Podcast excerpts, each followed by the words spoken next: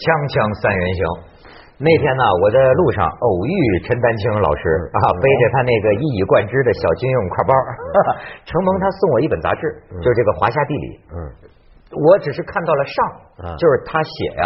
去俄罗斯，哎，但我觉得封面那个照片拍的很美啊，感觉就在托尔斯泰的那个墓前呢，他这个一个穿着就这身衣服吧，哎，低头在那儿凭吊，但他原来并不喜欢这张照片，不是我不愿意上封面，不愿意上封面，但他们说你这个文章标题是亚斯纳亚波利亚纳，就是托尔斯泰的故乡。啊，然后你去就真的到了墓前，你你你得放在封面上。后来我想还是人还小的，我就算了，就 已经把你缩小，已经缩小。但是我这个翻开内文一看，我就发现，哎呦，他这个精神世界啊，还是浸淫在托尔斯泰的这个。世界里，哎呦，对俄罗斯这种，我说句不好听的，就意淫俄罗斯，还是这个此情仍在啊！我的天，对我以为不在了，结果去了以后还在。没错，你说的那个叫特列什么恰科夫，恰科夫美术馆，我也去过，我也去过。当时上次去莫莫莫斯科，那个时候我们的感觉就是。俄罗斯人好像人人都可以是出租车司机，你知道吗？而且他这个民族的性格，我们坐上一辆车，说去红场，后来中途我们改了主意，说要去特列恰科夫美术馆，然后那司机说不行，说好去红场就去红场，非把我们拉到红场去。哎，我就有这么一个印象。哎，这次你去俄罗斯是怎么回事？我感觉是还去了什么女诗人的家里。阿玛托瓦呀，这个回头再说。我我我想知道红红呃，就是文道你你你对比方说，你有没有他那个感觉？没有。呃，就就就我们这伙人五五十年代生的这个苏苏的情节，我真的没有。呃，你不会觉得惊讶或者？我有一个小尾巴。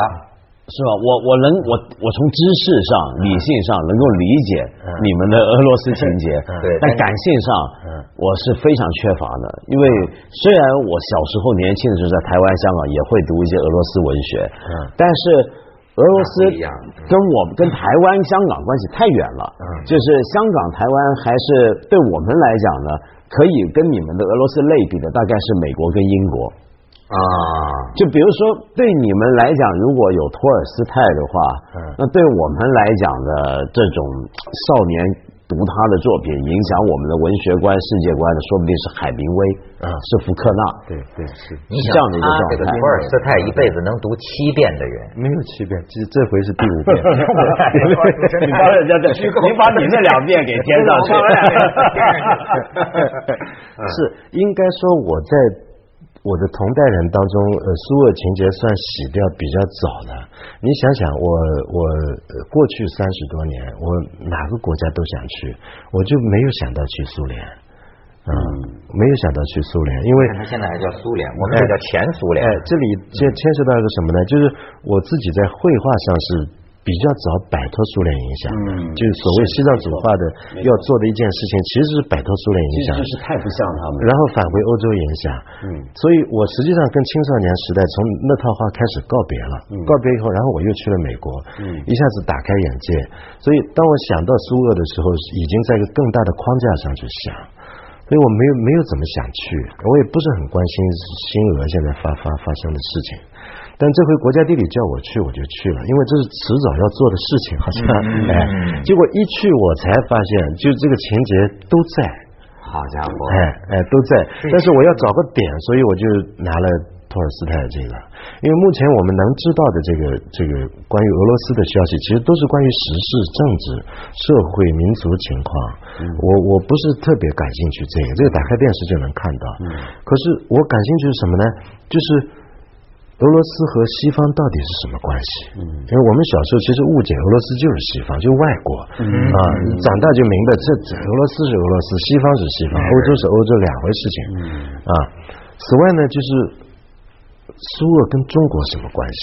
我们其实小时候也是被被被被催眠的一代，我我我们并不知道。那时候感觉老大哥嘛。中苏关系到底是怎么关系？哎，你看斯大林五三年死的，我五三年生的。啊，所以我很自然的变成是，呃，这理所当然，中苏是就这个关系。那后来明白不是，那这是两重难，但最难最难的就是你刚才说到的，就是，呃，上一代人的在中枢关系和今天的呃，这一代一两的两三代人可以说跟中苏的关系之间已经无法沟通了，已经。嗯啊，呃，我我我有一些读者都挺年轻的，可是他们告诉我就看我这篇稿子的时候，他们会我尤其引到托尔斯泰段落的时候，他们就缺乏知识背景。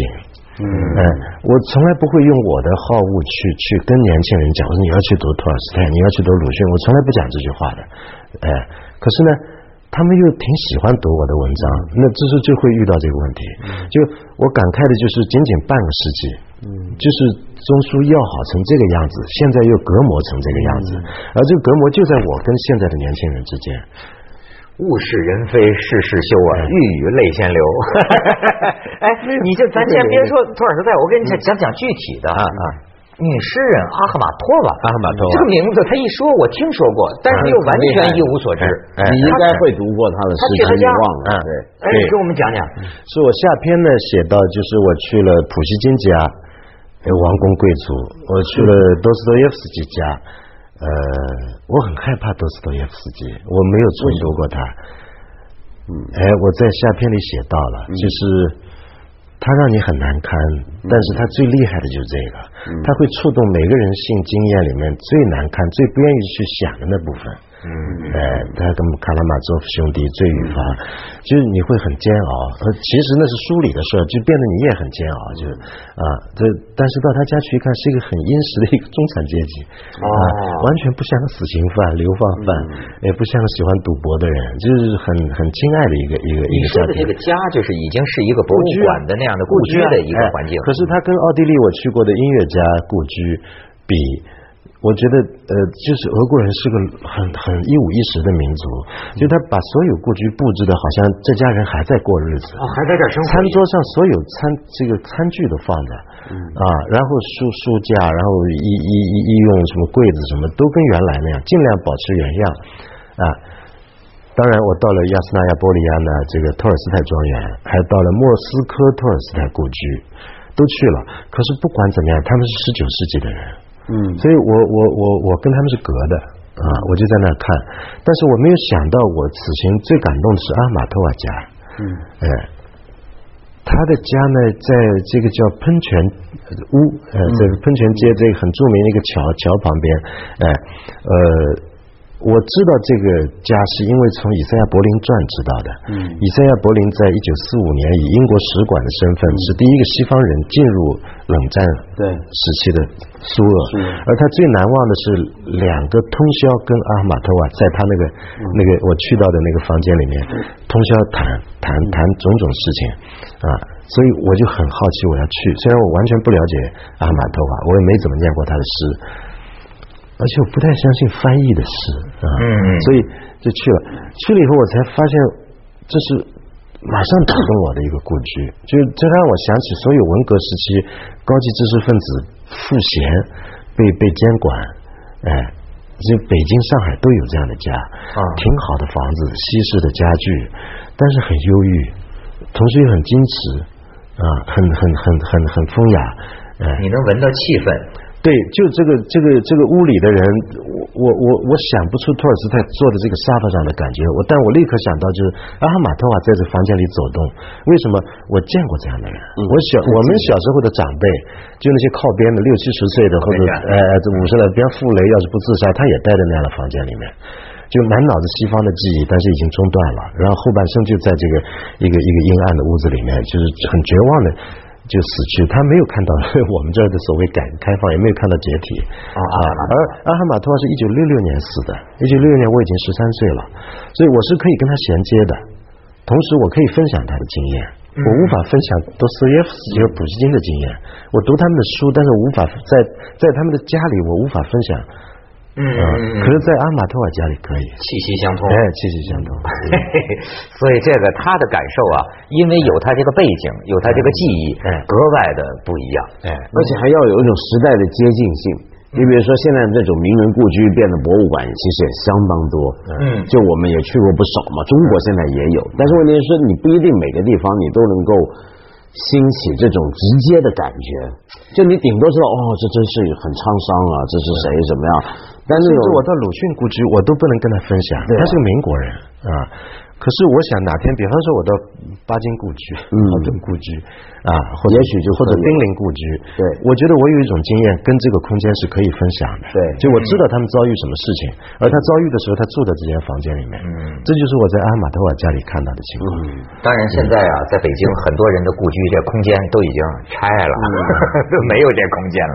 锵锵三人行，广告之后见。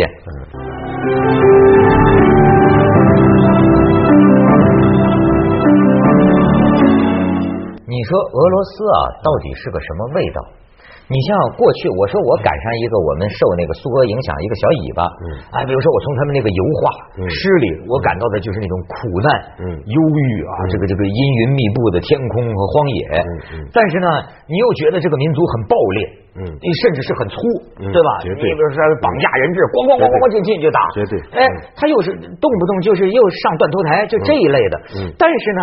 听你这么说，嗯，他又那么的文化，嗯，就感觉在文化方面很有文化，跟欧洲跟不是一个，又不是同一种东西，很不一样。它是个什么味道呢？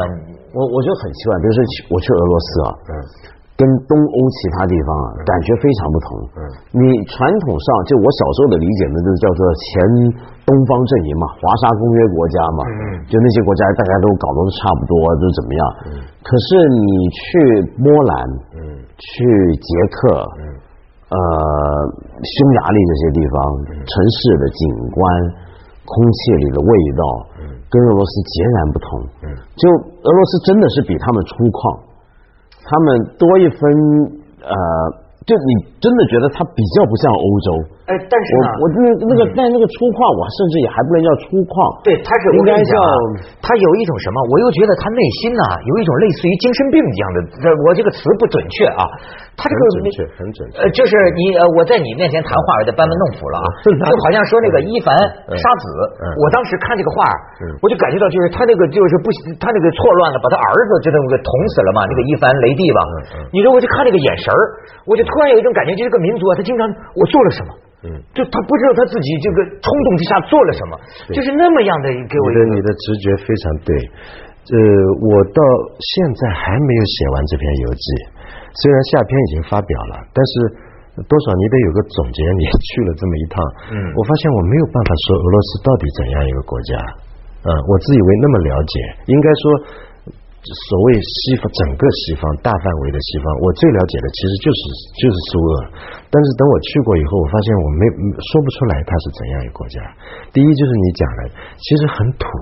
俄罗斯非常土，啊，这种土有点，甚至在乡村部分，这个有有有点接近中国，对对对，最最最最落后、最土的那个你感觉像到了过去的中国，其实很土的，再加上东正教啊什么这些，它是对西方来说，它是完全是一个异国文化啊，呃，但问题是，你拿中国再去跟俄国比，别跟欧洲比，就跟俄国比，那它又非常洋，你能彼得堡、彼得黄金时代的所有这些文学家、艺术家。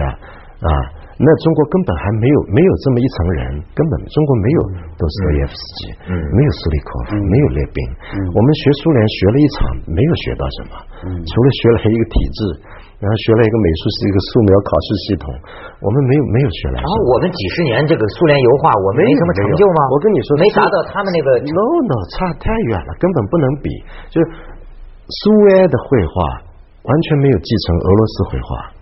而中国学苏维埃根本没有学到，啊，学了一张皮啊，然后这张皮现在负面作用还大于它的它的它的好好好处啊，所以所以这里面难说的就是我怎样看苏俄，而在看的当中，其实是我怎样看中国和苏俄的关系，所以我到现在玩不了这这这这一片东西，嗯嗯嗯。啊，非常困难，就是中国和俄罗斯其实不该要好的。不过，如果不是为了强国，不是共产国际的关系，这两个国家文明差异太大了。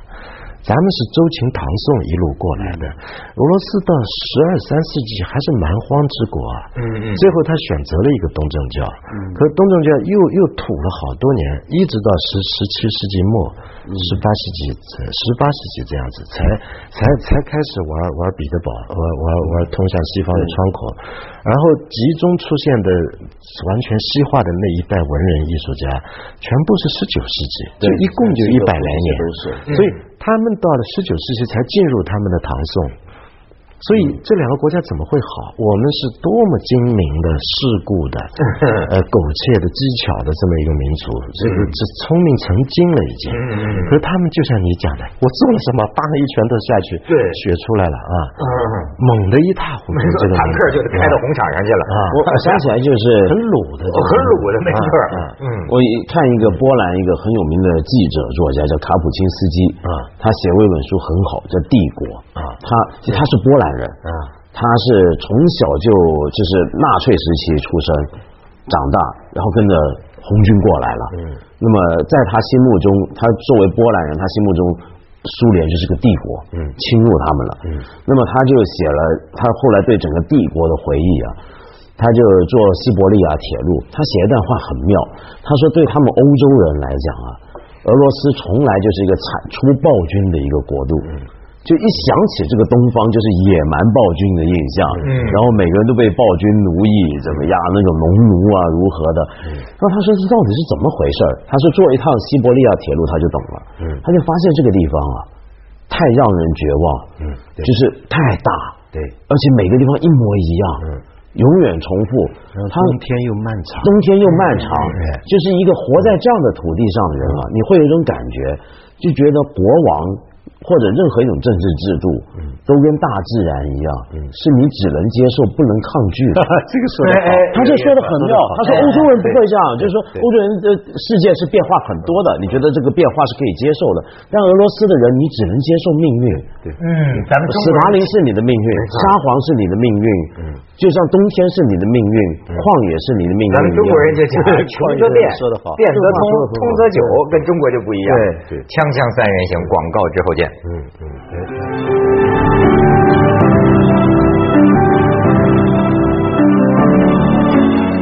旷野的命运，嗯冬天的命运，白昼的命运，白夜，白夜，对白夜的命运。我真的领教，就是到下午十晚上十点多钟，还跟黄昏一样，非常明亮。嗯啊，我上次去莫斯科，我还是没法睡觉了，十一二点天还亮着。可是到冬天下午三四点就黑了。一直要到第二天将近十点，这天才亮，嗯，所以他是很很苦恼。他每年的死于最久的年轻人，据说有四万到八万，嗯，他就醉倒了，就雪地上就冻死了，就没错。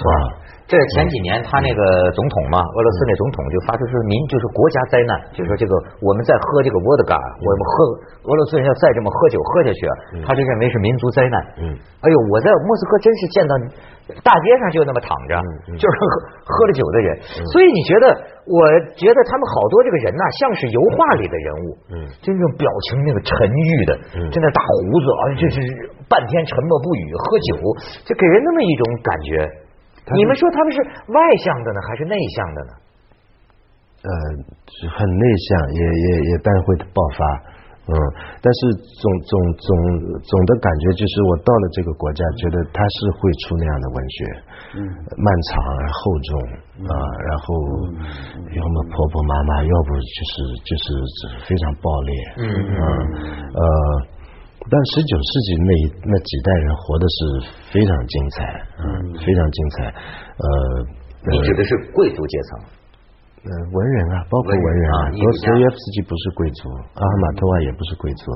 呃，就呃，咱们回到西化的问题上来说，呃。那他是是很认真的细化过来的，将近三百年的样子。嗯，那咱们两国有一个是共同的，就是从一个农农农业的地质的一个国家，就是要转型。但问题是他是主动的啊，彼得大帝绝对是主动的。对，呃，而且他有他的优势，他离西方近。对啊，然后人种上、文化上，他一搭就搭上了。他。它农业和医疗系统是德国那边的，文艺哲学全部是法国系统的，然后一部分是英国的啊，这个还有很多画家终身待在意大利，所以它是只是欧洲的，是不不是很近的近水楼台。那中国的西化是被动的啊，鸦片战争，然后又是给他们耍耍的时间太久了啊，然后一度又是两国又是联盟啊，共产国际的联盟。所以这里面我觉得最难写的就是中苏关系的纠葛，而这个纠葛实际上今天还在，今天还在。但问题是我跟今天的年轻人怎么讲？啊，今天年轻人其实仍然活在一个苏联制度下，但是他对苏联既没有感觉，也不想有感觉。啊，当然有喜欢俄罗斯苏俄文学音乐的这个年轻人一定有，但绝大多数年轻人，你跟他说苏俄，他不会很有兴趣。啊，我觉得这个莫斯科当时给我的感觉啊，我觉得这个国家气象大。嗯好比说，咱们说什么新加坡呀，花园城市。我到莫斯科一看，这森林城市啊，这个城市，好家伙，他们说四分之三的面积是森林。我到托尔斯泰故故居，就每棵树就像长篇小说。这种规模感，没错，伸张，哎，他那个贵族庄园呢，高的树都全对，全是巨大森林的那个贵族庄园，我的天，一点都不是那种呃很小巧的雅致的欧洲的感觉。但是这个民族啊，还是不是还有一种什么呢？就是他们要干什么事情的时候哈，好像有一种也没什么包袱，要怎样就怎样。年轻啊，对，比如要西化，这些甚至恨不能学法语。太年轻了啊，对吧？但是在这个同时呢，对于这个付代价。你又不知道该怎么评价，嗯，他们就说这个俄罗斯不从二战的时候开始对人命的这种残酷性啊，那真是千万人头落地。斯大林的名言，对，就死一个人是一个人，死几百万人是个数字嘛。这也不光是 斯斯大林呐，包 包括以前的这个沙皇啊这种。对，呃，但这个我觉得有意思啊，就我去俄罗斯的时候，你刚刚讲树，我就想起来，俄罗斯那种树，我在另一个国家见过有这种树，就是美国。啊啊，加州。啊。就我我有时候我就想这两个冷战对手啊，其实很是很像的，对，都是很年轻的，都是很年轻的，对，国土面积很大的，也很多旷野，很多森林的，对对。但怎么会跑出两种完全不同的灵魂？很美国文学也很厉害，也很厉害。美国文学受俄罗斯文学影响非常深的，很深的。他们都算地广人稀吧？地广都是地广，人气儿人口也差不多。对。